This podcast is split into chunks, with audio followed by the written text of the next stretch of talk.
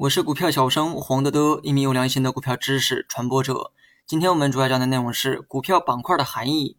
炒股的时候呢，经常能看到某某板块，其实板块这个词儿呢，在我看来啊，就是一个代名词而已，它只是统计学上的一种存在。无论是这个指数还是板块，它们存在的这个道理啊，都是一样的。如果股市中只有一家公司，也就不需要那么多数据了。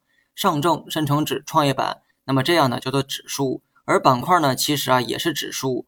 指数的意义就是将具有相同特征的股票放在一起，观察彼此的一个走势。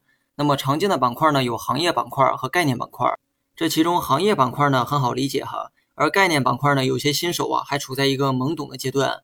行业板块呢，就是将相同行业的股票放在一起，比如说家电、地产、保险等等。那么这些呢都是不同的行业，而一家公司属于什么行业，取决于它的主营业务。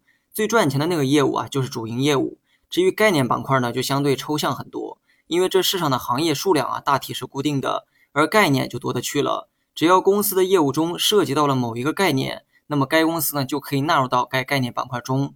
节目下方呢，我放了一张图片，如图所示哈。万科的这个行业啊属于房地产，所以它对应的行业板块自然就是房地产开发。而下面呢是它所处的概念板块，比如说这个冰雪产业、深股通、体育产业等等。言外之意。只要具有相同的概念，就可以划入到相同的概念板块中。你可以将公司涉及的一些业务作为共同点，搞一个概念板块。即便这个业务啊不是该公司的主营业务也没关系。概念板块的含义啊，只要求概念相同，其他的并不重要。目前呢，也有很多这个有趣的板块哈，是概念板块，比如说是王者荣耀概念、足球概念，甚至还有马云概念。说白了，只要能拿出一个共同点，通过这个共同点就可以搞出一个概念板块。所以呢，你经常能看到一只股票呢涉及多个概念板块，而且不同的交易软件的这个板块数量走势也不太一样。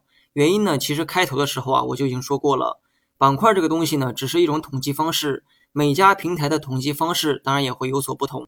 目的啊是为了让投资者更好的进行筛选和比较，便于人们的一个分析。但无论板块怎么分，市场上的股票呢始终啊就是那些股票该怎么走就怎么走。不会因为这个板块的数量以及板块的划分方式而改变。